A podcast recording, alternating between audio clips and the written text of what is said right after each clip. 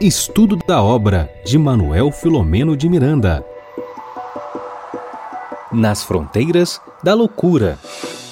Olá, amigos, sejam todos muito, muito bem-vindos ao nosso projeto Espiritismo e Mediunidade. Esta aqui é a nossa live de número 28. Regina, pode colocar o um mosaico aqui, dividido em três partes iguais. Olha que maravilha.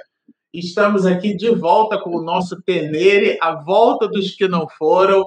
Bernardo Leitão, muito obrigado pela sua presença entre nós, meu amigo. Seja muito bem-vindo, viu? A esse espaço aqui que é todo seu.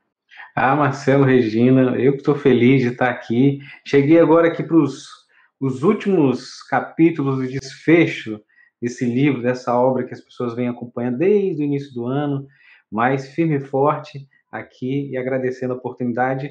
E eu vou quero fazer igual a Denise, hein? Quero um dia fazer dos estúdios do Espiritismo Mediunidade uma live também.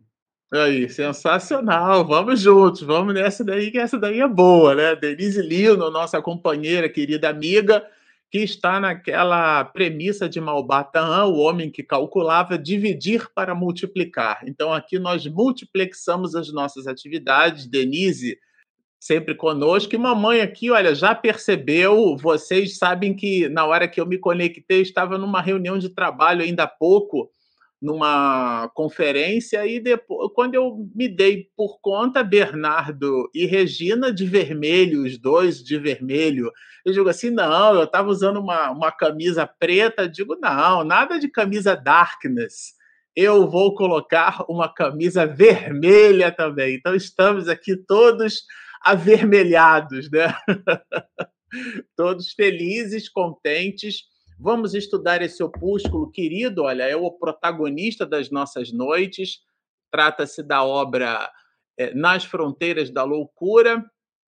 E aqui hoje, né, na ausência da Denise, nós não temos a capa vintage que a Denise sempre coloca para nós, mas ela está ali representada ali no cantinho, ó, vocês observam no canto inferior direito, do lado do Bernardo, está ali a obra representando digitalmente a, a, nossa querida companheira amiga, que, aliás, nesse domingo próximo passado esteve aqui em São Paulo e fez uma deliciosa live né, da, de uma atividade que ela dirige, comanda e organiza, Literatura Espírita, pela, pela Web TV da Mansão do Caminho. Ela entrega, na verdade, assim como nós, para vários players, né? então ela organiza, dirige essa atividade já há bastante tempo.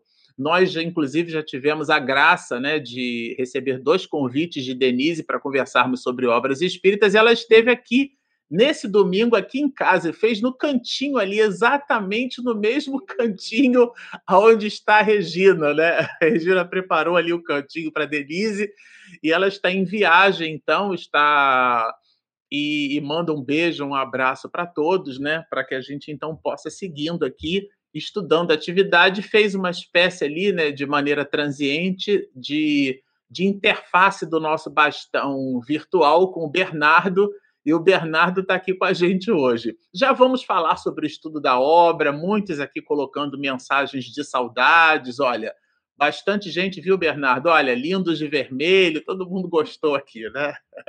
Regina gostou desse negócio do vermelho, né, Regina? Eu adoro vermelho, né? Então. Bom, nos servindo de livros, né? Falando de livros, além do vermelho, claro, nós nos servimos aqui desse velho companheiro, amigo, né? A obra Vida Feliz é com ele a guisa de introdução e prece das atividades da noite que nós sempre lemos uma reflexão proposta pela veneranda Joana de Ângeles, que escreve através da mediunidade de Divaldo Pereira Franco. Na mensagem de número 63, que nós vamos ler, e eu já vou pedir para que, na sequência, o nosso Bernardo faça a prece de início das nossas atividades, a veneranda Joana de Ângeles, pela pena de Divaldo, nos diz assim: As coisas mais importantes da vida somente são valorizadas depois que passam ou se perdem. Na maior parte das vezes, As pessoas vivem sob automatismos, sem valorizar estes inestimáveis recursos divinos.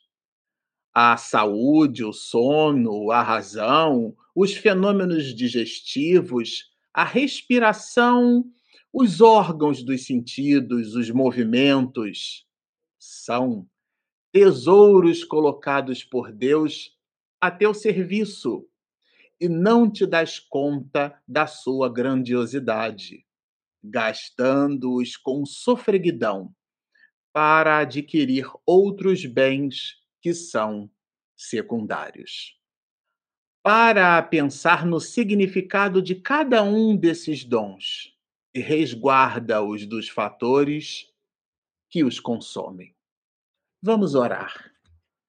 Elevando nosso pensamento aos espíritos benfeitores que nos acompanham, agradecendo a oportunidade de estarmos aqui reunidos, agradecendo esse momento por todos esses benefícios, por todas essas dádivas que recebemos no dia a dia, esses gestos de amparo, das providências divinas que recebemos, de estarmos aqui, para que possamos refletir sobre as coisas a qual fazem parte da nossa vida e que realmente são importantes. Que possamos aproveitar esses momentos juntos e reunidos para sintonizarmos com o alto e receber a ajuda necessária. Que assim seja. Bom, queridos amigos, eu vou passar o nosso bastão digital virtual aqui para Regina, que está entre nós e vai fazer aqui os nossos lembretes, os nossos agradecimentos. Afinal de contas, a presença de vocês conosco é, aureola né, o nosso trabalho. Regina, é com você. Bom, gente, é muito bacana, né? A gente está retornando, muito, muito bom mesmo. A gente já estava morrendo de saudades, mas, assim, de vez em quando isso acontece, né? A gente está impossibilitada de estar com vocês aí. Mas estou sempre nos bastidores, isso aí vocês podem ter certeza. Então, a nossa gratidão aos nossos, a você que está sempre conosco nos acompanhando. Eu percebi que tinham várias pessoas ali felizes, né, com, com o estudo também, agradecidos pelo estudo, é muito bom. E nós também queremos agradecer aos nossos parceiros que transmitem esse, né, fazem a retransmissão desse material, desse estudo para os seus canais. Então, que possamos ter uma ótima noite, que possamos assim que o estudo consiga brilhar e consigamos sair melhores do que antes. É com você, Marcelo. Bom, vamos falar agora do livro, né, do capítulo. Nós, é, quando montamos o, o estudo é, da obra, nós dividimos em diversas lives. A gente veio numa sequência aqui onde a gente conseguiu entregar um capítulo praticamente por live, mas agora, nesse capítulo de número 23, nós o dividimos em dois encontros, isto é, em duas lives. Então, nós, com a live de hoje, que é a live de número 28, nós vamos iniciar o capítulo 23, Trama na Treva. Então, nós já vou comentar aqui sobre os parágrafos. E no próximo episódio, na próxima live da semana que vem, no dia 15 de agosto, nós estudaremos juntos na live de número 29, então, a continuidade e, portanto, o término desse capítulo 23 que Miranda dá um título muito sugestivo, né? Trama na treva. É quase um quebra-línguas, né? Mas ele tem ali uma série de informações que não quebram nada, muito pelo contrário, nos convidam a uma extrema reflexão e é sobre essas reflexões que nós vamos conversar nas duas próximas lives. Então, todo o capítulo 23 ele está dividido em duas partes, em duas grandes lives. Eu estou mencionando assim porque vocês já estão acostumados né, a vir conosco numa sequência onde nós estamos entregando um capítulo por live. Aqui será um pouquinho diferente. Aqui nós faremos dois episódios né, para um único capítulo agora o 28 no dia 8 de agosto e depois o 29 no dia 15 de agosto. Vamos falar da live de hoje. Nós nos dividimos assim. É, bom, o capítulo é, 23 todo, né, para quem gosta de acompanhar aqui conosco, independente da referência tipográfica que você tem, a quantidade de parágrafos é sempre a mesma. Então, nós temos 68 parágrafos no capítulo é, 23. E nós dividimos a primeira parte, ela vai do parágrafo 1 até o parágrafo 26. Então, nós nos dividimos assim, não foi isso, Regina? Bernardo, depois Regina, 26. Isso, 26 termina a live de hoje. Termina a live de hoje, não é isso? Isso, isso. É, então é assim que. É, pronto. Então, vamos. O Bernardo, ele vai, vai É, eu vou falar sobre isso. É, então, até o 26. Aí, o Bernardo, ele ficará com os parágrafos de 1 a 5. Depois, o Marcelo ficará com os parágrafos 6 até o 15. E a Regina ficará com os parágrafos 16 até o 26. E esse será é, o, o volume aí de, de, de distribuições né, que nós estamos empenhados em fazer na, na noite de hoje. Pela saudade, pelo carinho, pela, pela vontade de ouvi-lo, vou entregar agora aqui o nosso bastão virtual para o nosso tenere, o nosso tenor, o nosso ultra mega power Bernardo Leitão. Bernardo, de novo, seja mais uma vez bem-vindo à volta dos que não foram. É, muito boa noite, muito obrigado. Estamos aqui né, iniciando o estudo de hoje. É, eu sei que muitos de vocês gostam de quando coloca para acompanhar, né, para poder ler junto. Eu estou numa configuração aqui que eu não consigo, mas acho que o Marcelo vai fazer isso, vai colocar aqui os capítulos para vocês poderem acompanhar, para a gente poder começar esses cinco iniciais né, capítulos para a gente entender. Só recapitulando um pouquinho, na live anterior, a Denise trouxe um final para a gente sobre a questão do resgate, citou as redes que seguravam, né? Que muitos tentavam segurar, mas que se desfazia no contato, as redes que são feitas de substâncias retiradas do fluido cósmico, enfim, que são fortes, porém delicadas. Achei essa, essa frase é, maravilhosa é, para a gente refletir, né? Que você pode ter força, mas pode ter delicadeza. E assim a gente inicia o capítulo 23, trazendo já no título bastante reflexão, como a gente bem gosta de falar aqui, Miranda, cada palavra que ele coloca, cada é, frase, ponto, interrogação, é de uma, profund... uma profundidade enorme para que a gente possa refletir em várias camadas. Por exemplo, trama, só trazendo aí já o significado, né, vários significados, um dos significados é doença, enfermidade, mal contagioso, peste. Na literatura tem assim a questão da trama, né, aquilo que se constrói a narrativa dos acontecimentos, a intriga, o enredo, né, a trama de uma tragédia. Enfim, no sentido figurado tem ali assim emaranhado a trama dos acontecimentos. Então assim, a gente tem só no título já dá para ter várias percepções do que vem ah, aqui, né? E aí a gente inicia no, no, no capítulo número 1, no, falando assim, no, no, parágrafo de número 1, havia é, sido é, liberados 18 sofredores que ali na região de angústias inomináveis é, recompunham a vida íntima, né? Que estavam desarticulando sobre os golpes de ódios, assim, fala aqui de, de carmartelos, né, que é uma ferramenta ali de usada muita coisa em pedreira, trazendo essa, essa visão para a gente, né? Então, assim, mas que permaneceram nos círculos vibratórios da, costa, da, da crosta terrestre, mergulhados em densas faixas e desesperos que eles mesmos liberavam e mantinham. Então, eles mesmos estavam liberando essa, essa, essa perturbação no qual eles estavam passando, né? Que a mente plasma no fluido cósmico sobre o império da vontade. Então, assim, é, vitalizando com as ações que são decorrência dos, dos nossos desejos ali, né?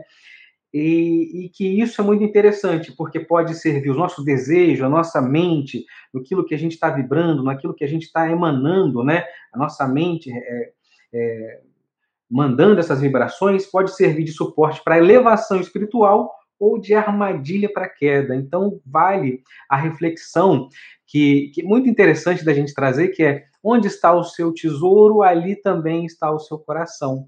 Né? Nesse trecho que está localizado no capítulo 6 do Evangelho de Mateus, é, Jesus, que acabara de ensinar a oração do Pai Nosso, ele passa a recomendar que a gente possa colocar o nosso tesouro não nas coisas materiais, mas nas coisas espirituais. E no livro Consolador, é, Emmanuel diz assim que é imprescindível é, se torna o imprescindível se torna que tenhamos pela consciência dos nossos objetivos na presente existência, porque assim ninguém renasce na Terra em, é, em um novo e oportuno processo reencarnatório sem proposta alguma. Ah, vim essa terra passeio, vim aqui para passear, não sei o que eu vou fazer aqui. Não, tem uma proposta, tem uma meta, todas as criaturas. Umas com mais maturidade, outra com menos, mas sempre será um encontro com a paz e a felicidade. Os objetivos ainda não atingidos, é, mas em via de realização mediante aos, os nossos esforços. Então, esses irmãos que estão ali passando por aquela situação, muitas vezes somos nós, né? Colocamos um, um, espelho ou uma janela, nos vemos refletindo ou vemos o outro, né? Então, assim, são, são, eles estão aqui por uma oportunidade, estamos nessa oportunidade.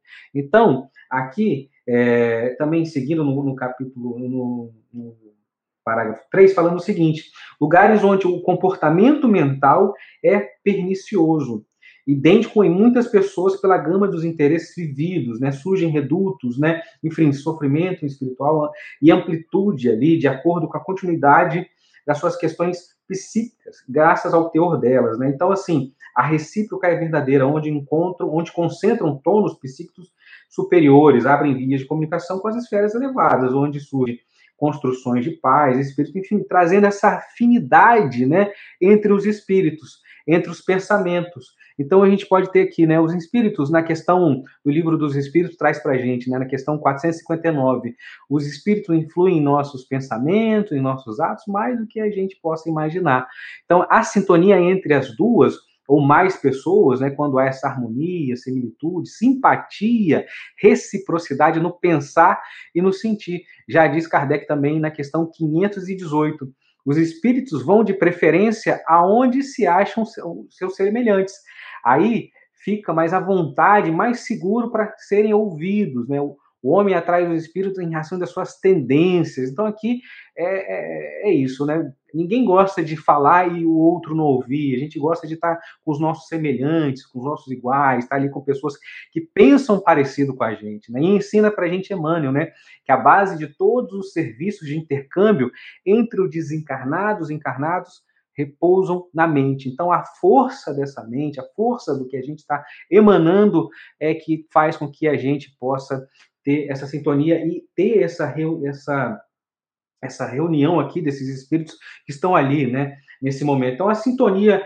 E outra coisa também que Miranda traz para a gente, já no capítulo 4, né, muito importante, uma frase assim, é, crucial, que é a sintonia no universo é como a gravitação, né, como a gravitação, lei da vida. Então, a sintonia não tem como a gente fugir, não adianta, igual o Marcelo gosta de falar, não adianta você ir contra a lei da gravidade, não tem, a lei da sintonia existe, está aqui, a gente precisa entendê-la, estudá-la, para poder melhor compreender. Então, vive-se no lugar com quem deseja, fisicamente, né? Mesmo que não, não, que não frua na esfera física. Então, assim, trazendo para a gente esse olhar, né? Que, assim, todas as coisas existem no universo, vivem num regime de, de afinidade.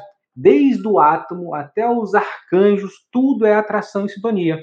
Nada te alcança, a existência é ocasional, o fruto de uma coisa sem nexo, né? Então, assim, ah, eu aconteci, encontrei, estou vivendo essa situação por um acaso, foi uma coisa que eu não, não, não, sei de onde surgiu. Não, é uma questão de sintonia, de mente, de frequência. Né? Nesse sentido, pelo Espírito Emmanuel, que advoga, e diz o seguinte, né? que a sintonia é esse acordo mútuo, né? Todo aquele coração que palpita e trabalha no campo dos ensinamentos de Jesus, a Jesus se assemelhará. Então, para que a gente possa ter também tranquilidade, serenidade de entender, de olhar para os nossos irmãos, para a gente nesse momento, que muitas vezes estamos passando por círculos e situações complicadas, para que a gente mantenha né, o nosso pensamento, mentes que comungam com mentes que se assemelham, espíritos sintonizam com espíritos que, que lhes são afins. Pessoas sincronizam com pessoas que se comprazem, né? E na questão 484, no Livro dos Espíritos, temos isso, que é assim, os espíritos se afeiçoam de preferência a certas pessoas. Então, assim, os espíritos gostam de um mais do que o outro, que, né? Porque a gente pode ficar nessa dúvida, a gente fica assim, ah, não, aquela pessoa está muito bem porque os espíritos gostam dela, ela é privilegiada. E aí tem a resposta, né? Os bons espíritos simpatizam com os homens de bem ou suscetíveis a melhorarem. Olha que, que, que maravilha isso, né? Porque muitas vezes a gente acha que está uma coisa distante da gente, que é uma coisa muito difícil. Eu ainda não sou um homem de bem, eu tenho muitas dificuldades.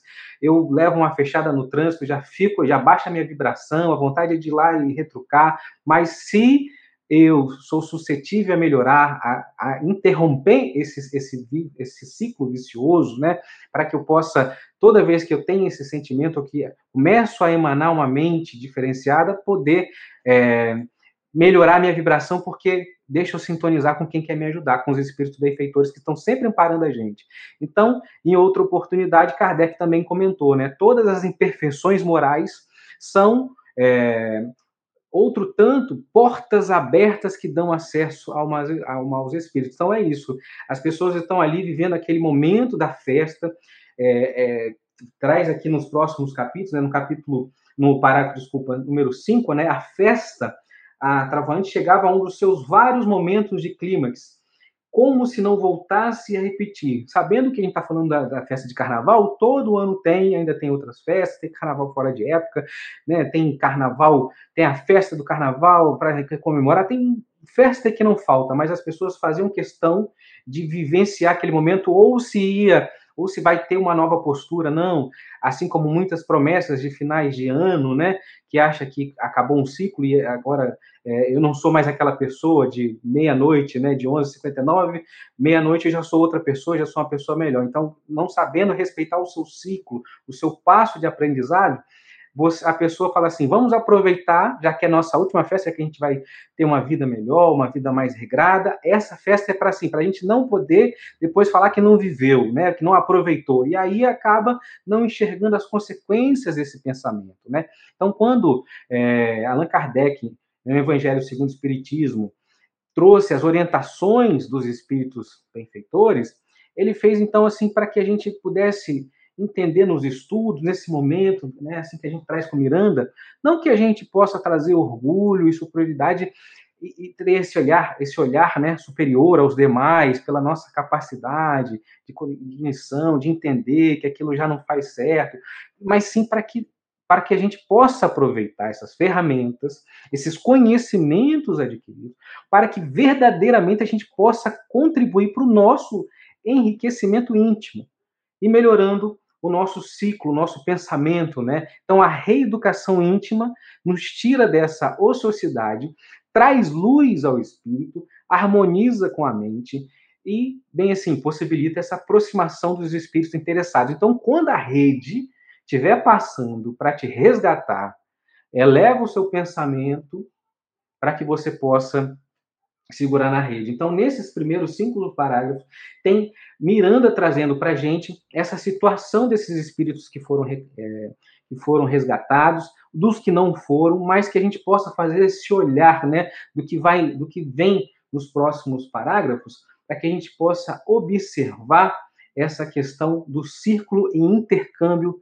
vibratório. Então, nesses primeiros parágrafos, nessas primeiras observações, já tem assim muita coisa para a gente poder refletir e meditar. E aqui, já passada a hora, vai para o meu amigo é, Marcelo para dar continuidade.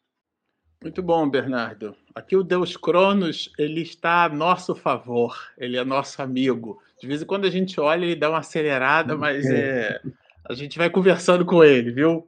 Muito bom.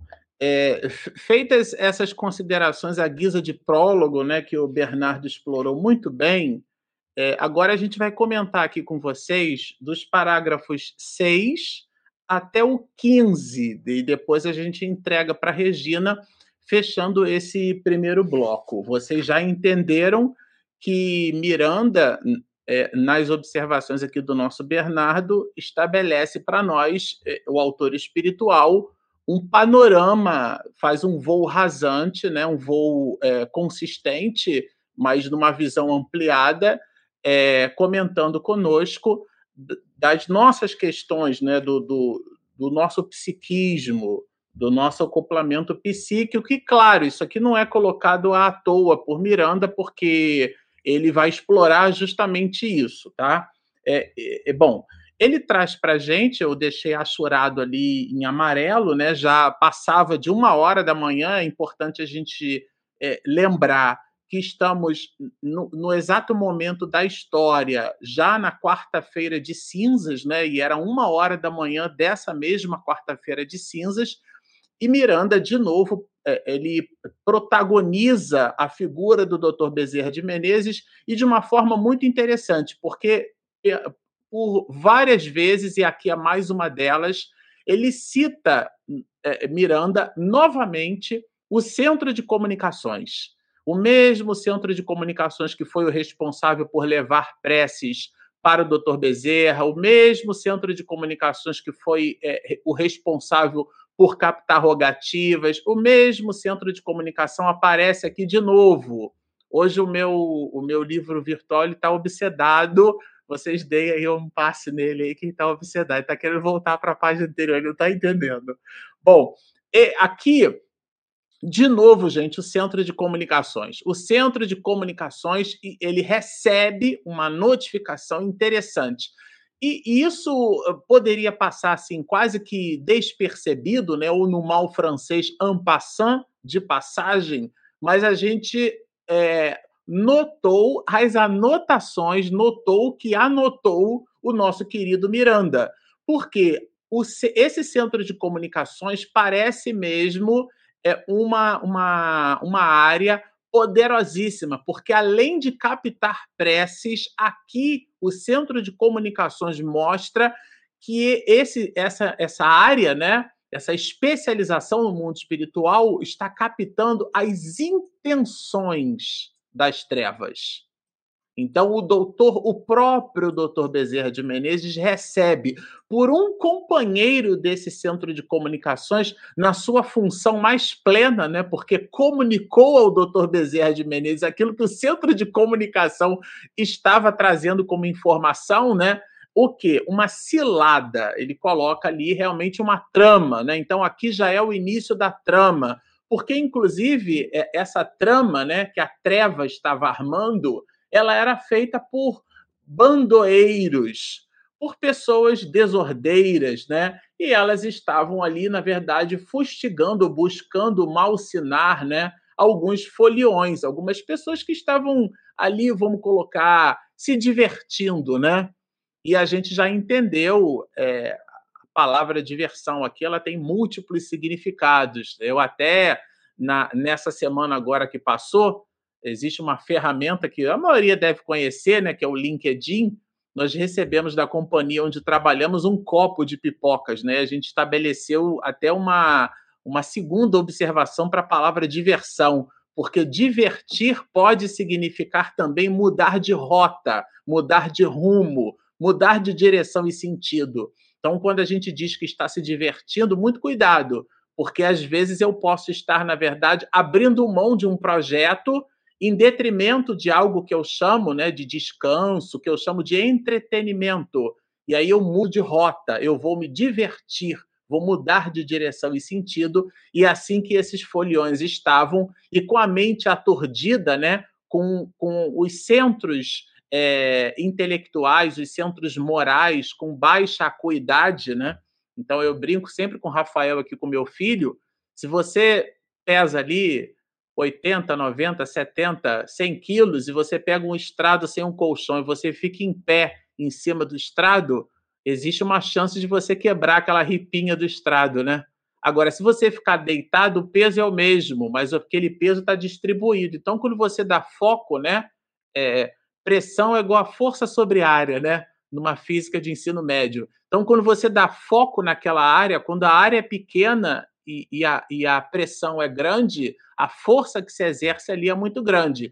Então, eu até brinco com o Rafael, eu chamo isso de foco. Então, quando você dá foco em alguma coisa, você cria ali uma concentração. Você concentra, é o peão, né, que faz o equilíbrio da força centrífuga e centrípeta. A força que ele joga para fora e a força que ele joga para o centro. O equilíbrio entre essas forças é a que deixa o peão no plumo, é, girando sobre o seu próprio eixo, de maneira com esse equilíbrio, que é um equilíbrio mecânico funcional. Então, quando nós estamos em desequilíbrio, e essa é a mensagem que Miranda quer trazer aqui, nós somos suscetíveis de recebermos influências de espíritos que percebem a nossa diversão, a nossa mudança de rumo, de rota, de centros de interesse. E é justamente alguns desses espíritos que estão tramando essa, é, é, essa, essa, essa armadilha, tá certo? Companheiros nossos, né, é, é, que, das trevas, são irmãos de ideal, mas estão numa perspectiva, ou melhor, estavam, né? Considerando esse ser um exemplar da década de 80, estavam ali numa, vibrando numa faixa de, de percepção diferenciada para pior. E o Centro de Comunicações percebe isso, comunica isso ao Dr. Bezerra de Menezes e Miranda é, anota. E nós notamos o que ele anotou, repito pelo trocadilho. Alguns desses espíritos maldosos, ele faz questão de qualificar os espíritos. Eram realmente espíritos maldosos, espíritos trevosos, espíritos malévolos, né? Ele usa que mantinham, olha, prebendas. Aqui, é, isso aqui é um show de língua portuguesa, né? Essa palavra prebendas aqui é uma espécie de, de oferenda, né? Um oferecimento, é uma palavra que vem de, do latim, né? Ofereciam vingança em relação às pessoas, né? Então eles estavam realmente ali à espreita das circunstâncias para, de fato, é, é, dar uma espécie de bote psíquico, vamos dizer assim, né? Então, por isso que esse desforço, olha, de esforço traiçoeiro tentando anular-lhe a vida física. Quem? Das pessoas que estavam ali nesse nessa diversão, nessa mudança de rota, né? Então aqui esse plano de desforço traiçoeiro tinha por objeto algumas pessoas que a gente já vai saber quais são, na verdade quatro, né? E as pessoas objetivadas, vejam, a palavra usada por Miranda, as pessoas objetivadas isso daqui eu acho bem interessante porque é, é, os, os espíritos, o plano ou o planejamento, ele não vem só dos espíritos superiores, né? Então, é, os espíritos de ordem inferior podem também fazer o seu planejamento. Aliás, muito bem nesse sentido, né? Só uma questão de perspectiva.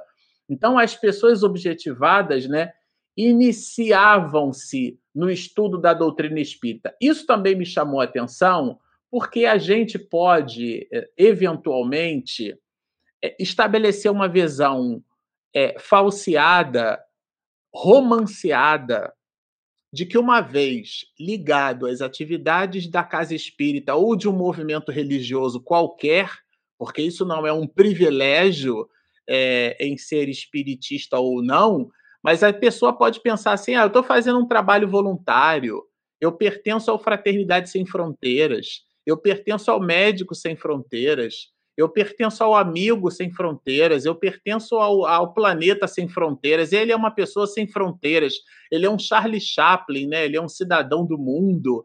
Ele faz, ele é benevolente, ele realiza, ele constrói, ele edifica, ele promove que as pessoas que se movimentam na vida assim poderiam, e aqui eu repito, quase que de maneira romântica e falseada, imaginar que estão estabelecendo moeda de troca com Deus e que por isso não estão sujeitas às dificuldades, às idiosincrasias da vida. Aquilo que na tradução de Guilhom Ribeiro, na questão 132, deu o livro dos Espíritos, a gente encontra na palavra vicissitude cartão de crédito para pagar, filhos que podem ter doença, o desemprego que bate à nossa porta, as dificuldades financeiras, os problemas de relacionamento na família, os problemas conjugais, entre filhos, entre pais, as encrencas que nós experimentamos quando nós mergulhamos num corpo de carne. A pessoa pode, de maneira quase que infantil, imaginar que, uma vez trabalhando no bem, elas então estariam é, é, não mais sujeitas a essas mesmas dificuldades, pois são companheiros com esse perfil de intenção que justamente Miranda anota como sendo as pessoas que estavam sendo buscadas por esses espíritos trevosos. Esse é um ponto muito áureo de observação, né? E aí, é, é, e claro, né, ele ainda coloca que poderia ser qualquer uma outra escola de fé, né? Não se tratava de um grupo viciado sob dependência cruel de erros mortais. Vejam, essas pessoas que estavam sendo buscadas por esses espíritos trevosos não eram pessoas, né, é, numa condição moral é, é de derrocada. Não, temperamentos joviais, extrovertidos, brincavam conforme os padrões da mentalidade da época. Miranda não coloca aqui anotações extravagantes, coisas feitas assim fora da curva, vamos dizer assim, né? Né? Só que eles não estavam se dando conta dos riscos. Eu costumo dizer assim no trabalho, né? Uma metáfora que eu uso. A pessoa futuca uma cobra naja com um palito de picolé, né? Aquele bem curtinho, né? fica ali futucando ali. Então é isso, estão expostas a problemas. E aqui ele apresenta dessas pessoas já tipifica, já qualifica, já sinaliza duas. Eram dois casais, pais dedicados, não eram pessoas irresponsáveis. Então ele aqui ele qualifica adjetivando para melhor. Miranda coloca para que a gente justamente saia do terreno comum, saia do senso comum. A mesma coisa que, que Kardec fez quando traz ali o depoimento da Condessa Paula. Eu me lembro que em 2015 eu incitei o Haroldo a falar justamente da Condessa Paula quando a gente trouxe essa questão para um bate-papo lá no congresso do, do, do, que o CERJ promoveu, o Conselho Espírita do Estado do Rio de Janeiro. Regina, minha esposa à época, era uma das diretoras daquele órgão federativo e a gente teve a possibilidade de bater um papo com o Haroldo. Eu trouxe justamente essa reflexão, né? Como a gente diz, né? Cavou o pênalti para ele chutar lá e fazer o gol. Quer dizer, o que, que era a Condessa Paula? Ela é, era o depoimento de um espírito feliz. E era uma mulher bela, era uma mulher jovem, era uma mulher nobre, era uma mulher rica, desencarnou jovem e, no entanto, está muito bem no mundo espiritual, muito bem, muito obrigado. Porque a gente acha que para ser espírito nobre tem que estar tá arrasado, tem que estar, tá, né? E, e não é isso. Então, é claro que nós purgamos a nós mesmos diante das dificuldades que nós construímos, mas o que Deus quer não é que soframos, é que a gente aprenda, né? Aprenda a amar. E aqui ele traz, Miranda traz esse mesmo template fora da caixa, né? De pais dedicados, casais ali organizados, interessados pela filosofia imortalista, ou seja, interessados pela doutrina espírita. E justamente uma dessas pessoas, que era a Júlia, né, um, numa das senhoras, porque são dois casais, a Júlia, a Júlia ali, de nome Júlia, ela possuía ali então uma ostensividade, uma compleição medianímica, capítulo 14 é, da parte segunda do livro dos médios, né? bem anotado por Kardec. Então, Júlia era a primeira. Bom, vejam que interessante aqui, passaria quase despercebido, é, Regina. Essas pessoas, esse casal, foi orientado pelo abnegado amigo espiritual. Vocês receberam que esse amigo aqui, perceberam, está com A maiúscula? Ele, Miranda, está falando do Dr. Bezerra de Menezes. Então a gente fica imaginando uma dedicação, né? Escolheu ali, percebeu que existia um potencial de crescimento. Então foram eles, esse orientados aqui, intuídos, né? direcionados por, por nada mais, nada menos que o próprio é, Dr. Bezerra de Menezes. Para quê?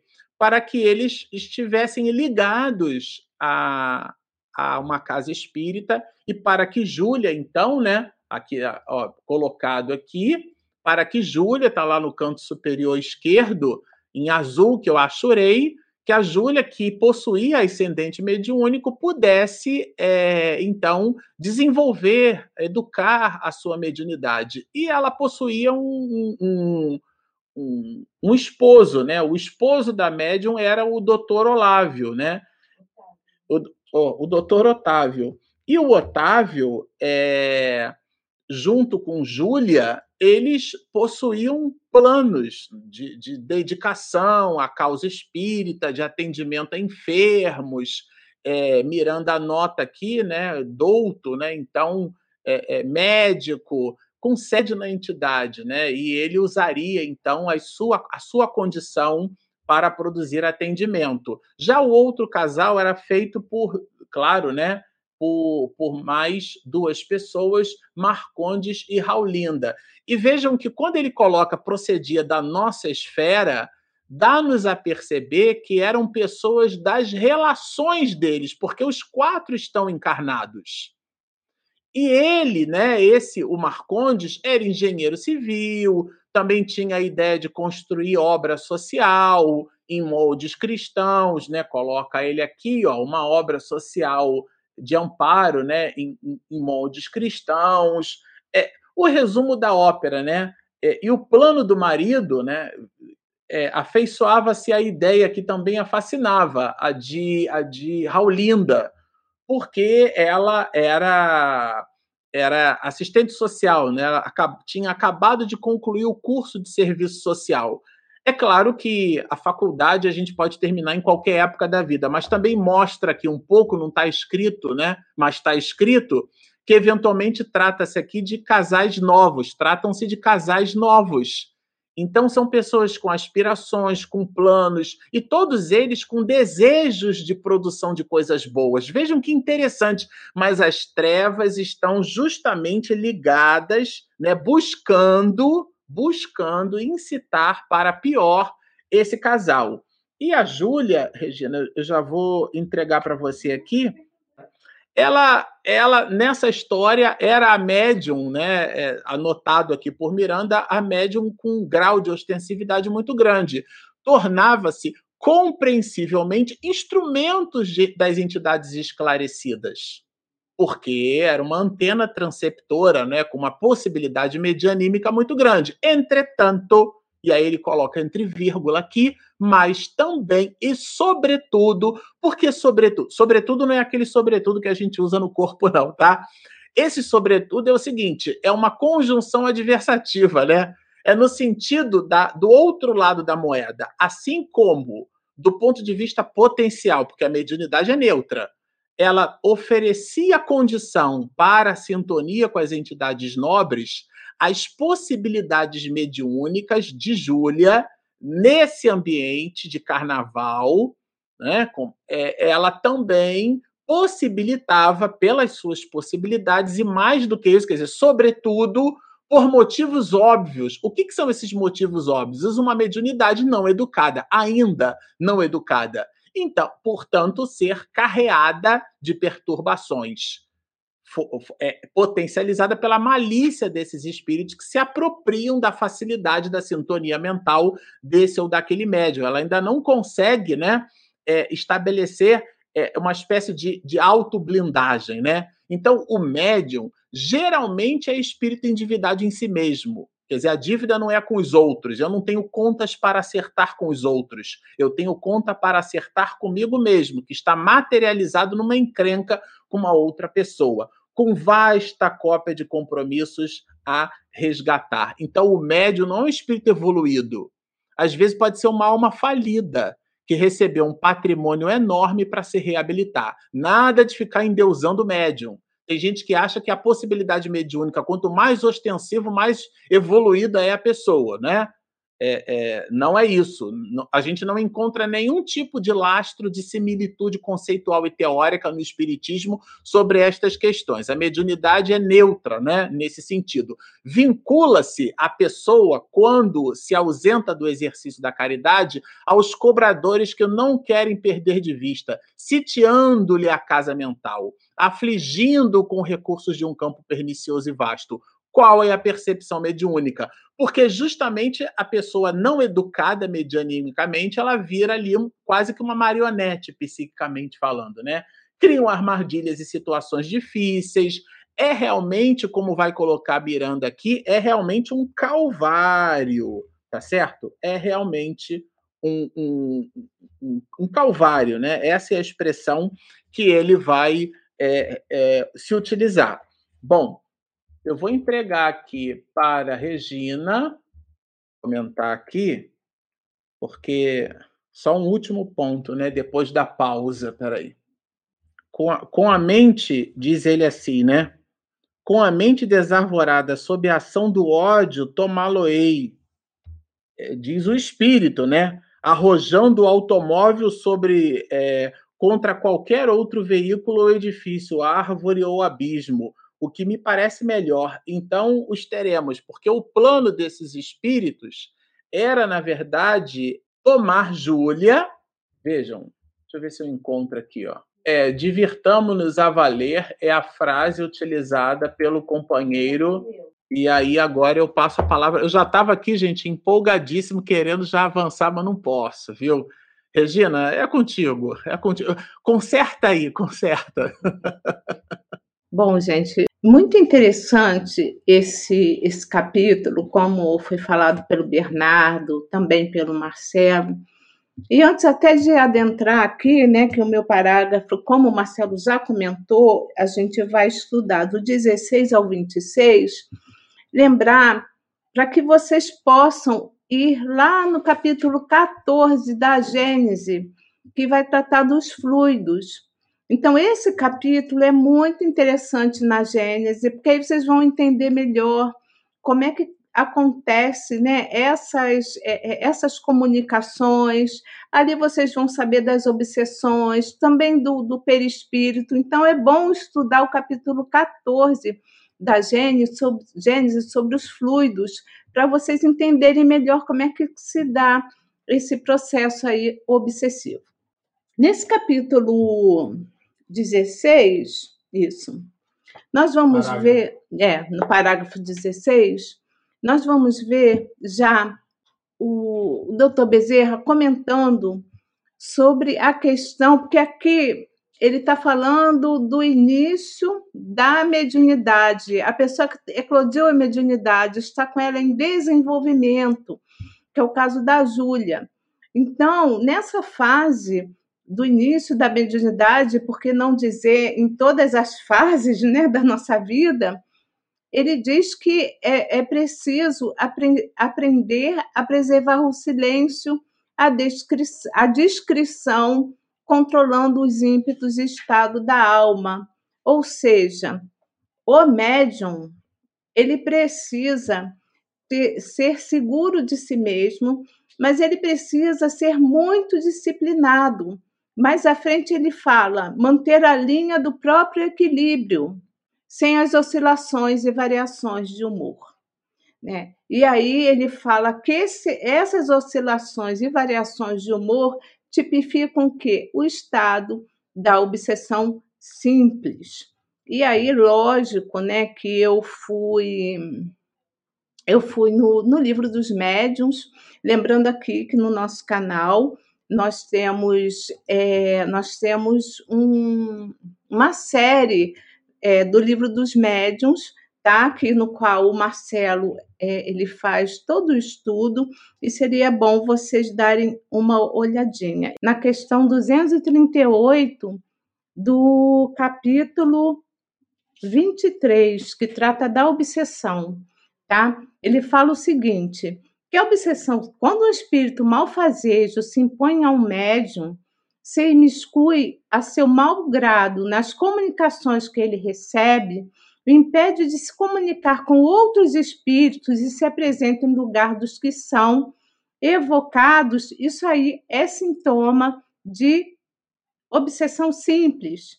E que o melhor médium se acha exposto a isso, mesmo que ele se ache exposto a isso no começo, quando ainda lhe falta a experiência necessária, do mesmo modo que entre nós homens, os mais honestos podem ser enganados por velhacos. Então, aqui no livro dos médios, nós vamos ver Kardec falando sobre isso, sobre os médiuns iniciantes. Tá? Então, como que os médiuns, todos nós devemos ser vigilantes, mas principalmente aqueles que começaram há pouco tempo, tiveram a sua, a sua mediunidade eclodida. E eu posso dizer para vocês que eu, particularmente, vou trazer a minha vivência. Quando a minha mediunidade eclodiu, eu tive sérios problemas. Eu tinha, eu tinha, pra, eu não conseguia ir num shopping center que tinha um local, né, onde tem várias pessoas, porque aquilo me fazia mal. Eu não sabia lidar, né, de estar presente com muitas pessoas por conta da questão da sintonia, tanto dos encarnados e dos encarnados. Então eu passava muito mal no ônibus, no trabalho. Assim que começou, sabe? Eu tive eu tive é, dois acidentes de carro, mas que não aconteceu nada comigo, os carros ficaram destruídos, mas não comigo. Então, assim, muitas coisas aconteceram agora. Não é porque a pessoa que começou com a mediunidade, o estudo da mediunidade, que vai acontecer essas coisas. Tudo está programado, tudo a gente tem que tá, tudo que a gente vai vivenciar está de acordo com, a, com, a, com as leis de Deus, né? O que já foi programado antes. Então, como o Marcelo disse, nós médiums, nós não somos pessoas, pelo menos a maioria de nós, iluminadas, nós somos seres imperfeitos e que viemos nessa condição para que possamos nos melhorar e ter uma encarnação mais assim que nos proporcione ao bem. Por isso que, que a maioria de nós vem com essa mediunidade, para que a gente possa ser mais disciplinado, a gente está mais sintonizado com os amigos espirituais, e não é porque somos bonzinhos, é porque precisamos estar sintonizados com ele, com eles. No livro Os Mensageiros, hoje eu separei muitas coisas. No livro Os Mensageiros, de André Luiz, no capítulo, eu adoro esse livro. É, no capítulo Vou dizer para vocês, para vocês depois pesquisarem em casa. 10. A experiência de Joel. Tem várias experiências, relatos nesse livro de médiums falidos. Então, nós vamos ver aqui também que o Joel, numa conversa de André Luiz e Vicente, dois antigos médicos na Terra, eu vou ler só um trechinho, porque o nosso foco é no livro do Miranda, mas para vocês entenderem, antes dele encarnar, como é que foi o processo dele, né? Então, ele disse o seguinte: que a tarefa mediúnica dele exigia sensibilidade mais apurada, e quando me comprometi à execução do serviço, fui ao Ministério do Esclarecimento, quando ele estava desencarnado, antes de encarnar, onde me aplicaram um tratamento especial que me aguçou as percepções. Necessitava condições sutis para o desempenho dos futuros deveres Assistentes amigos desdobraram-se em obsequios por me favorecerem e partir para a terra com todos os requisitos indispensáveis ao êxito das minhas obrigações. Infelizmente, porém, aqui é o caso do Gel, que é um médium falido. Então, por que, que eu trouxe esse trecho? Porque muita coisa, os amigos espirituais, eles se envolvem conosco, né? Então, houve um planejamento reencarnatório. O Joel veio uma missão, no caso, ele até a mediunidade deles era de clarividência, e ele faliu. Ele não conseguiu dar conta né, do que ele mesmo havia assim, planejado junto com a espiritualidade amiga. Então, essa questão da mediunidade é muito séria. É muito séria. A gente vai ver também doutrinadores falidos nesse livro, né? não é só o médium ostensivo. E aqui o doutor Bezerra ele vai colocar junto, né, tá aqui no caso com Manuel Filomeno de Miranda, né, ele diz o seguinte, que a obsessão simples é muito habitual, como nós vimos aqui naqueles médios que estão começando, né, e que eu fiquei pensando assim, não os que estão começando, né, qualquer médium, mas principalmente os que estão começando, né, é tão habitual se lhe tornará a disciplina, olha que interessante, no comportamento que superará as agressões mais fortes, como não se deixará conhecer quando nos momentos de maior efusão de bênçãos. Então, a mediunidade realmente é uma bênção. Então, serve para nós como cabresto mesmo, sabe? E, e, nos, e, e ter esse contato com a espiritualidade amiga nos fortalece mais. Quando eu tive, é, eu vou falar só de um dos acidentes de carro, é, eu lembro bem que eu estava saindo da, da casa espírita e uma médium muito, é, muito ostensiva, ela tinha uma evidência excepcional. Eu percebi que ela estava muito do meu lado, sabe? Ela estava muito do meu lado. E não tinha tanta intimidade com ela, mas eu parti para casa, peguei os meus filhos que estavam comigo, eles eram pequenos, e vim embora para minha casa. Qual aconteceu? O que aconteceu uma coisa muito interessante, quando eu estava perto de casa, vinha uma Kombi na contramão, né? Ela não não saía da mão da dela, ela estava na contramão. E quando chegou muito perto, que eu percebi que ia bater, eu me desviei do, da Kombi, tanto que a Kombi não saiu em nenhum momento de onde ela estava. Depois a gente veio a saber que a pessoa estava bêbada e tal, não sei o quê. E eu desviei, o carro virou, né? E acabou com o carro na parte de baixo. E mas não aconteceu nenhum arranhão nem para mim nem para os meus filhos que eram crianças pequenas, né? E eu saí, né, um pouco nervosa e tal, não sei o quê, todo mundo acudiu. E depois eu vim a saber por essa médium que depois que ela soube do acidente que estava junto de mim um espírito muito nobre, ele sorria para ela o tempo todo e era um espírito iluminado. Não que eu fosse uma pessoa iluminada, é só para vocês saberem que eu estava com amparo. Né? Eu tinha um amparo, eu tinha que passar pela situação que foi só questão realmente material, não aconteceu nada comigo nem com os meus filhos, não aconteceu nada com quem estava dirigindo na Kombi e que fugiu, né? E que nem parou e que nem saiu da minha frente em nenhum momento e, e que mais tinha ajuda ali. Porque quando a gente está no início dessa tarefa, né, eles, como, como o Marcelo já colocou aqui, o Miranda traz no livro, vocês vão ver que eles vão atacar as pessoas, mas não necessariamente porque, a, a, é, porque eram vingadores ou que tinham alguma coisa, algum envolvimento com essas pessoas no passado. Não sei se vocês perceberam na leitura. Né? Então, são as pessoas fazem o mal pelo mal. Eles queriam realmente interferir.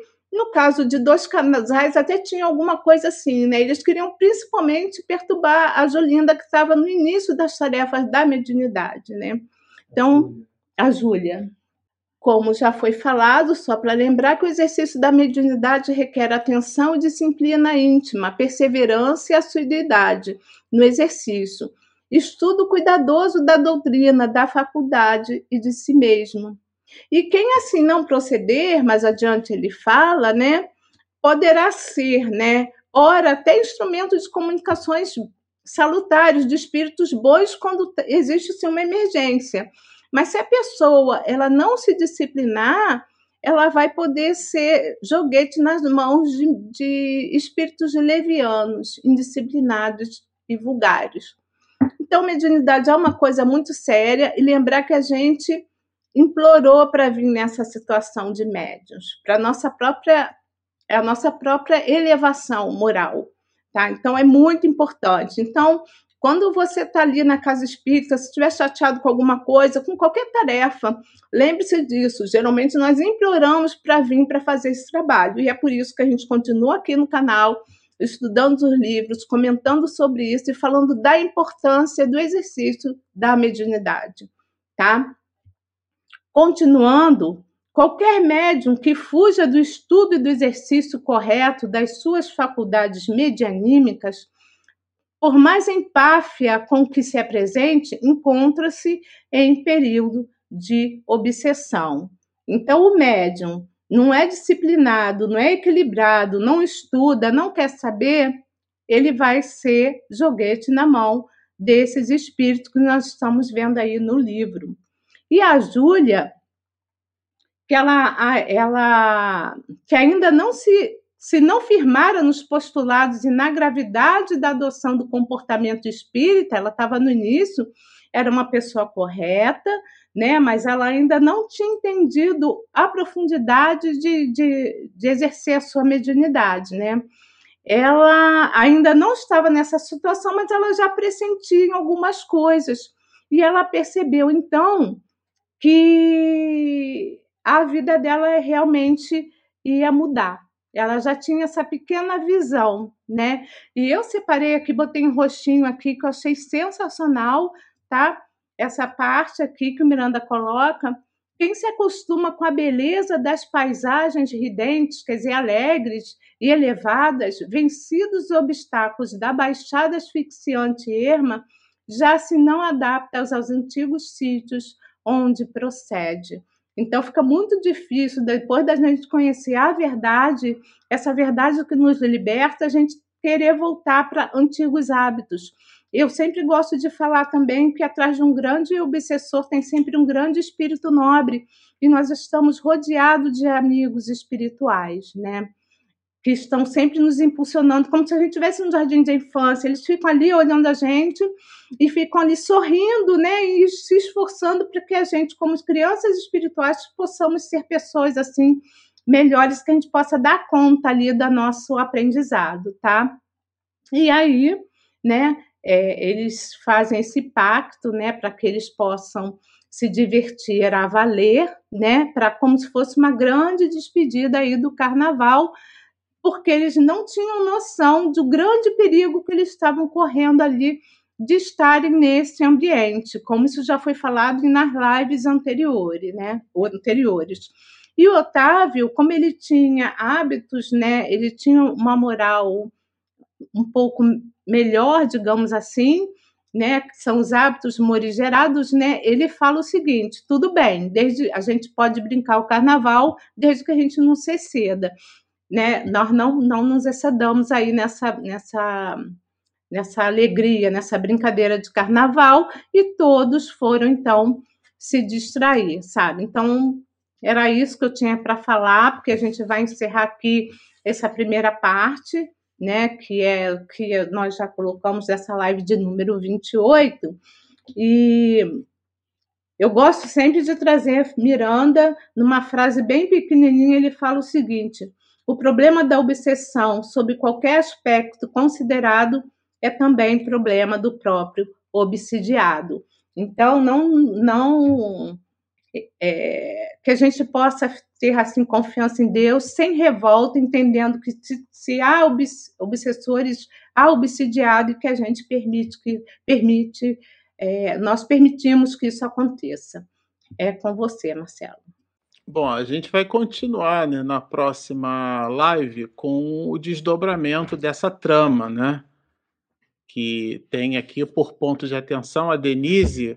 Se ela estivesse conosco, certamente ela ampliaria aquele mapa de relacionamentos, né, de personagens, porque aqui agora a Miranda coloca mais personagens na história, quer dizer, coloca uma história na história fala de Júlia, fala de Otávio, fala de Marcondes, fala de Laurinda, fala das recomendações né, sobre o bom exercício da mediunidade, dos compreensíveis e naturais desafios que o início de qualquer mediunidade provoca, fala do período inicial da, da educação da mediunidade, que é um período tormentoso, vamos dizer assim, não que esse período, é, o período inicial, tormentoso, ele seja uma espécie de pedágio, né? não é nada disso.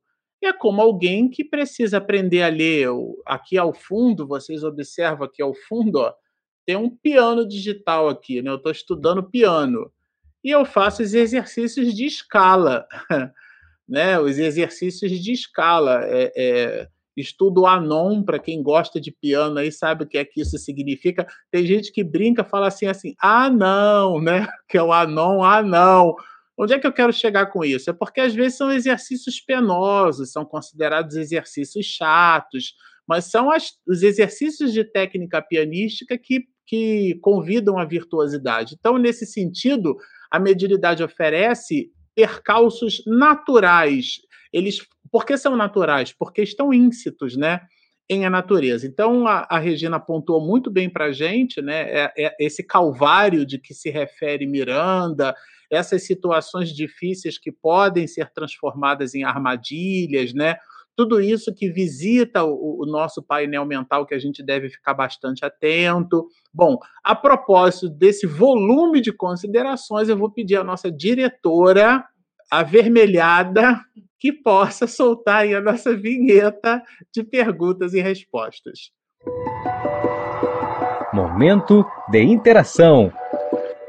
Perguntas e respostas. Bom, essa é para o Bernardo, gente. O Daniel Rosa ele pergunta o seguinte, né? Aliás, boa noite, Daniel, sempre conosco, né? Uma ótima noite está sendo para todos nós. A condição de arrependimento, de deixar de tramar o mal contra quem eram credores, podemos considerar tal qual nós ainda imperfeitos, mas possíveis de regenerarem no influxo dos entes mais evoluídos? Boa noite, Daniel. É, só complementando um, um, pouquinho, que me veio aqui uma reflexão quando o Marcelo disse que estuda, estuda música, né? E aí que já tem algo que, assim, quando você estuda música, quando você mora numa casa com mais pessoas, as outras pessoas também estudam junto com você.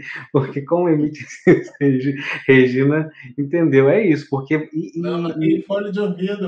Esse aqui é um. É que ele alerta você bota o fone. Mas quem estuda bateria, instrumento de sopro.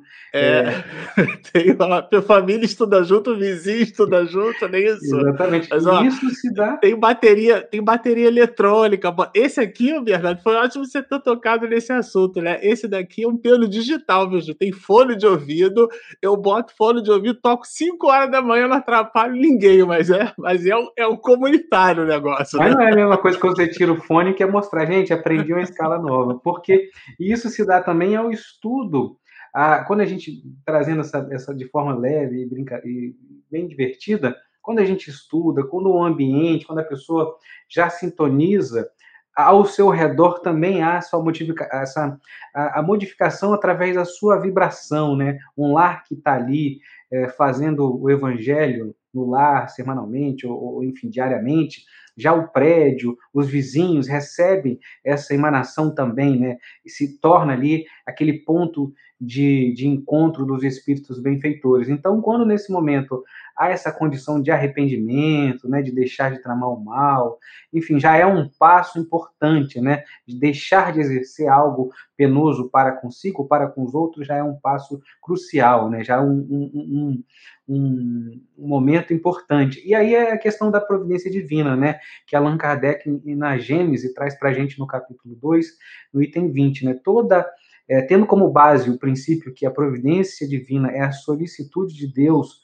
para com as suas criaturas, a ação providencial se manifesta porque Deus está em toda parte, tudo vê e tudo preside, mesmo nas coisas mais insignificantes. Então, a sua vida não é insignificante, você é muito importante. Então, se você e se a pessoa se coloca nesse ponto de começar a entender que é, evitar certas situações, certos ambientes, já é um avanço e já é aquele caminho para que o fluxo divino possa chegar.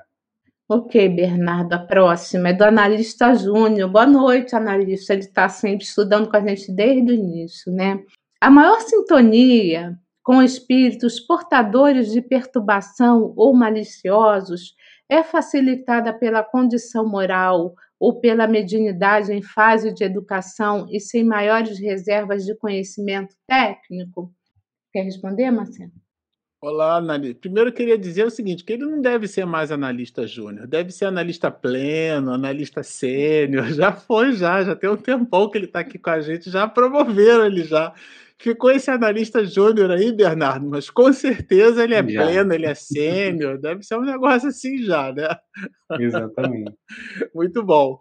É ótima sua pergunta, porque ela a, a resposta é, nos convida a uma série de desdobramentos conceituais, viu, sobre mediunidade. A primeira delas é o seguinte: quem, tem, quem é portador de perturbação, quem é portador de malícia não é o médium, é o ser humano, que pode ou não ter maior ou menor grau de ostensividade mediúnica. Isso é muito importante a gente entender tá? Então, o que atrai o espírito não é a mediunidade, ah, vou fustigar ele lá porque ele é médium. Não. O que atrai os espíritos é o nosso pensamento. Agora, uma vez atraído o espírito, né? Se você oferece as condições predisponentes que vão se tornar condições preponderantes para a comunicação, que é a mediunidade, aí é outra coisa. Eu sempre gosto de lembrar aqui, analista pleno, que a, a, quando a gente observa lá no, na questão 459, né, influem ou influenciam os espíritos em nossos pensamentos e atos, muito mais do que imaginar. De ordinário são eles que vos dirigem. A maioria de nós, apressadamente, assim, cuidado com os espíritos. Só que ali, gente, a palavra influência é neutra.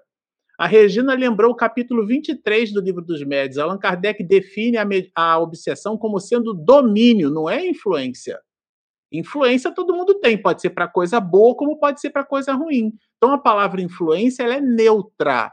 Quando a influência se transforma num domínio, e Allan Kardec cita no mesmo capítulo 23 que os espíritos bons não nos dominam, logo o domínio só pode vir dos ruins, quando há domínio, há obsessão. Quando há influência, nem sempre. Vai depender do tipo da influência. E o que é que depende do tipo da influência, analista? Analista pleno. O que é que vai depender? Vai depender do nosso traço de caráter, nosso. Porque senão a gente bota na conta do fenômeno, a gente bota na conta do espírito que está com a gente. E as questões são sempre nossas nossas, nunca em relação ao outro. Nós atraímos, o, o, o, Bernardo colocou isso no início aqui nas observações do prólogo de Miranda, né? Nós atraímos os espíritos em função do nosso ecossistema psíquico. O espírito não pode te convidar para você fumar se você não tem esse, esse mau hábito, né? Porque é mau hábito porque é um vício.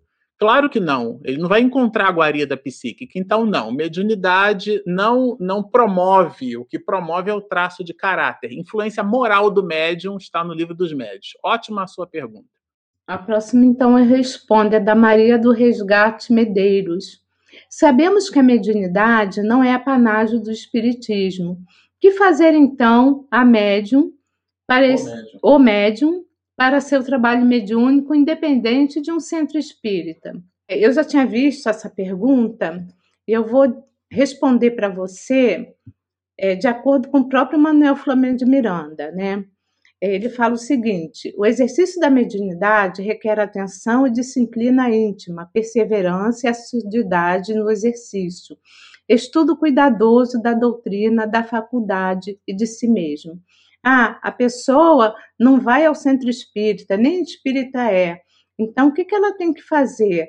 Ela, se ela for uma pessoa de bem, se ela fizer a caridade, se ela estiver sempre assim com seus pensamentos elevados e praticar boas ações, ela vai estar sintonizada com espíritos superiores. É, mediunidade, de certa forma, é uma missão mas não como nós, como grandes missionários. A nossa missão, a missão de sermos pessoas melhores. Mas, se a gente observar que o planeta Terra, nós somos mais, quase 8, 8 bilhões, né? 8 bilhões de habitantes, né? É, era 7,7, não sei como que está agora. É, e nós somos poucos no mundo espíritas, então nós vamos observar que nem todo mundo nem todo mundo é, é, conhece o Espiritismo. Então, é sempre bom lembrar que o bem é sempre o bem e que ninguém está desamparado. Então, independente da pessoa ser espírita ou não, ela, vai, ela precisa entender, todos nós precisamos entender que a gente tem que trilhar as pegadas do Cristo. Ok? Eu vou responder a próxima, porque é a pergunta. Ah, não, uma pessoa botou aqui, ó. Anderson queria, nas roupas parecidas foi coincidência? Se sim, tem outras pessoas perguntando. Então, vou responder. Estávamos eu e Bernardo de vermelho. Até falei assim, Bernardo, acho que eu vou trocar de blusa. O Bernardo falou assim, não, não troca não. Aí o Marcelo veio e falou assim, ah, eu sou de preto, mas eu vou botar o vermelho também. Foi isso que aconteceu, ok? O Anderson também pergunta para mim se poderia repetir o nome desse livro novamente. Eu, eu citei dois livros, então eu vou, vou não citei três. Os Mensageiros de André Luiz, tá? onde a gente onde tem a história do médium falido. A gente também citou nos bastidores da obsessão, onde tem uma série aqui completa, estudada por Marcelo Shoa, que está aqui do meu lado. Esse que é bem velho, esse velhinho é capinha, como diz a Denise, é vintage, né? Essa capinha aqui é bem antiga. E eu citei também a Gênese de Allan Kardec, o capítulo 14, ok? A gente tem, eu acho que mais uma pergunta, e eu vou passar para o Marcelo, que é referente ao parágrafo que ele, ele estudou aqui conosco. Margarida Mello, é, ao falar que as oscilações e variações de humor tipificariam obsessão simples, ele se refere a que tipo de oscilações? Na verdade, foi no meu, mas você pode responder? Vamos lá. Então, essas é, oscilações de humor são aquelas, uh, uma espécie de pasteurização do psiquismo, né? Pasteur, ele construiu aquela ideia de você ferver e depois congelar, né? Você fazer uma alteração de temperatura abrupta, né? E claro, aqui é uma brincadeira, né? Pasteurização da alma no sentido da gente polarizar o nosso comportamento. A gente não tem assim, alguns de nós, né, carregamos uma espécie de bipolaridade. E essa bipolaridade, que é uma ausência de um de uma postura que nos caracteriza como criaturas humanas ou como personagens, né, como persona, como traço de caráter, como atitude, determinados trejeitos, às vezes o modo de, de, de falar, o tom de voz, é, o nosso modus vivendi, a maneira como nós, a nossa praxis, né? Só que é a praxis de vida. Quando a gente tem uma oscilação muito grande, sabe, Margarida, nesse, nesse comportamento, uma hora a gente está irritado demais, outra hora a gente está quieto demais. Quando essa oscilação de humor ela se dá de maneira muito intensa, a gente ralha às vezes com o filho, pesa muito a mão no recado, fala de um jeito muito torto com o subordinado, né? com aquele que tem uma relação né, de trabalho contigo, aonde essa pessoa lhe deve, de alguma forma, alguma obediência, né? Ou o contrário, quando você precisa gerar algum tipo de reporte para um superior hierárquico seu, e você faz isso de uma maneira muito azeda. Então, é quando eu e você, Margarida, quando nós, né, criaturas humanas, nos comportamos assim, são essas as oscilações a que Miranda se refere.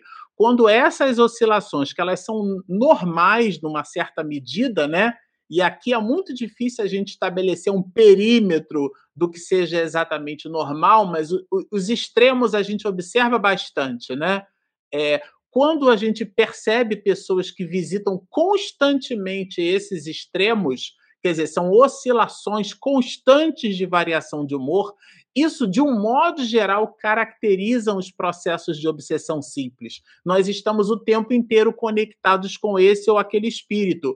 Um espírito que às vezes até quer o nosso bem. Allan Kardec deixa isso bem claro no livro dos médios. O fato de ser um espírito familiar seu não significa que seja um espírito bom. Isso pode confundir a nossa mente num primeiro momento, né? Então, porque o espírito ele tem afinidade conosco, mas não significa que ele queira o nosso bem. A gente precisa dissociar isso da nossa cabeça. O fato de ele ter familiaridade conosco, ele pode ter uma encrenca conosco no passado, ele pode ter um vínculo conosco no passado, e esse vínculo, ele pela proposta reencarnatória em que nós nos permitimos submeter, aquilo já ficou para trás, mas para o espírito não. Então ele busca aquele personagem do ontem, que a gente já está querendo abandonar, mas para ele não. Ele nos enxerga como aquela criatura do ontem, porque ele tem coisas com a gente. Se nós ainda vibrarmos naquela faixa de frequência, ele vai encontrar um tônus, um campo vibratório. E aí, encontrando esse campo, você pode se sentir mais, é, eventualmente, mais deprimido, mais triste, ou mais raivoso, ou mais irritado. No início da mediunidade, a gente observa isso bastante. E a gente observa também o seguinte: isso não é meu. Por isso que o recolhimento, eu vou até aproveitar aqui, viu, Regina, para poder soltar, falando de, de obra doutrinária, eu acho que vale a pena a gente mencionar esse trecho aqui do livro dos médiuns. Olha, no item 204, Allan Kardec fala sobre uma palavrinha que a gente usa muito, que é o recolhimento, tá? Ele cita várias questões e uma delas uma coisa ainda mais importante a ser observada na proposta da, do exercício né, e da educação da mediunidade é, do que o modo de fazer a evocação, quer dizer, chamar o espírito, é o que? É a calma, o recolhimento que se deve ter, aliados, esses dois, né, ao desejo ardente e à firme vontade de conseguir-se o que se quer, que é a presença desse ou daquele espírito. Por vontade, vai nos dizer Allan Kardec, não entendemos aqui uma vontade efêmera, uma coisa rasa, né?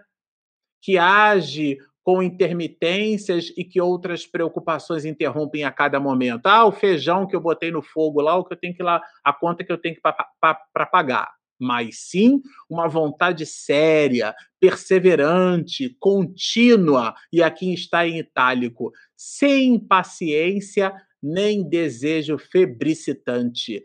E ele nos dá uma aula para nós ocidentais. A solidão.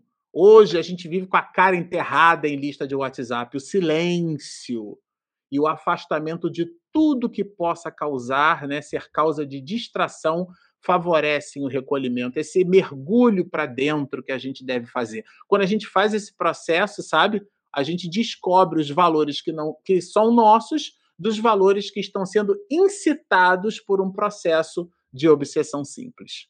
É, as perguntas acabaram. Eu queria saber, antes de você passar para você, se o Bernardo quer fazer alguma consideração.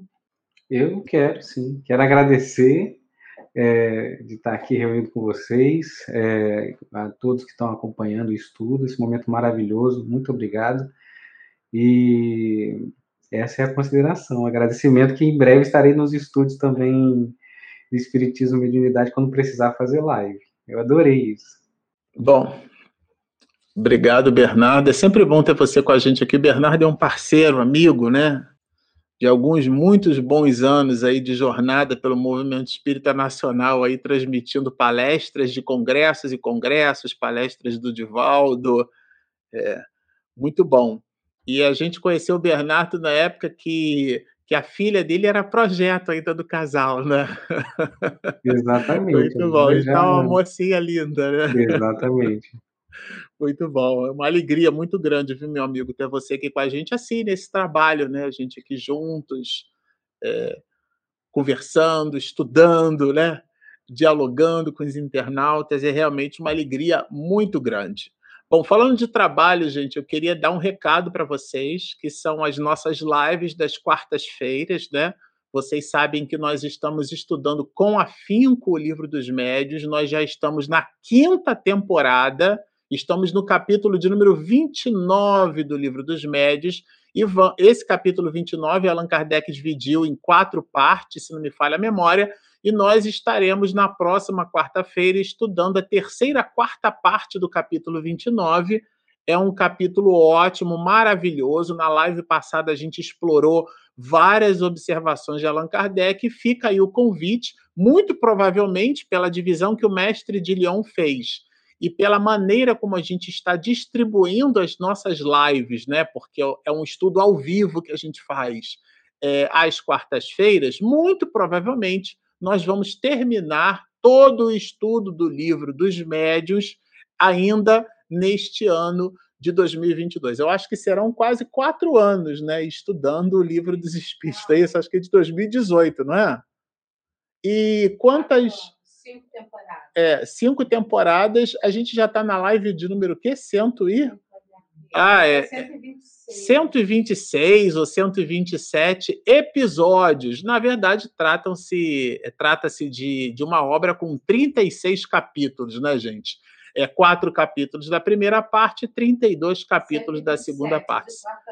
É, Regina está lembrando aqui, nós fizemos a live a centésima vigésima sétima, né, a live de número 127, agora entraremos na live de número 128, estudando ali o finalzinho, né, do capítulo de número 29. Não será o finalzinho, porque o finalzinho será na de número 130, porque Allan Kardec dividiu em partes e a gente não vai inventar a roda. Nós vamos dividir as nossas lives do jeito que o codificador dividiu o capítulo. A gente não vai inventar nada. Sim, nós vamos nos despedir. É, agradecendo de novo você que está conectado com a gente, agradecendo aos parceiros e lembrando ali ao final, olha a nossa anima animação. Se você não se inscreveu, é, assistiu aqui o nosso trabalho, mas ainda não está inscrito no nosso canal, por favor, inscreva-se aí. Está do lado do Bernardo, ó. clica aí no sininho, Bernardo. Muito bom, olha lá, ó. Clica aí, segue o dedinho do Bernardo, é, inscreva-se no nosso canal, Espiritismo e Mediunidade. Esse é um projeto nosso despretensioso, mas a gente faz com muito carinho. Então, entregando aqui nessas últimas observações um pedido de inscrição, de ativação de sininho. Fica aí também o lembrete do nosso aplicativo, que nós o possuímos. Ele é gratuito, você não paga nada por ele, está disponível na Google Play e na Apple Store. Como a gente gosta de dizer, Espiritismo e Mediunidade. Inscrevam-se no nosso canal, sigam-nos e muita paz. Vamos conversar com alto, dizendo assim: Ah, Senhor Estamos tão satisfeitos pela oportunidade de serviço, pelo diálogo franco, honesto, amigo e sincero do nosso querido Miranda para conosco.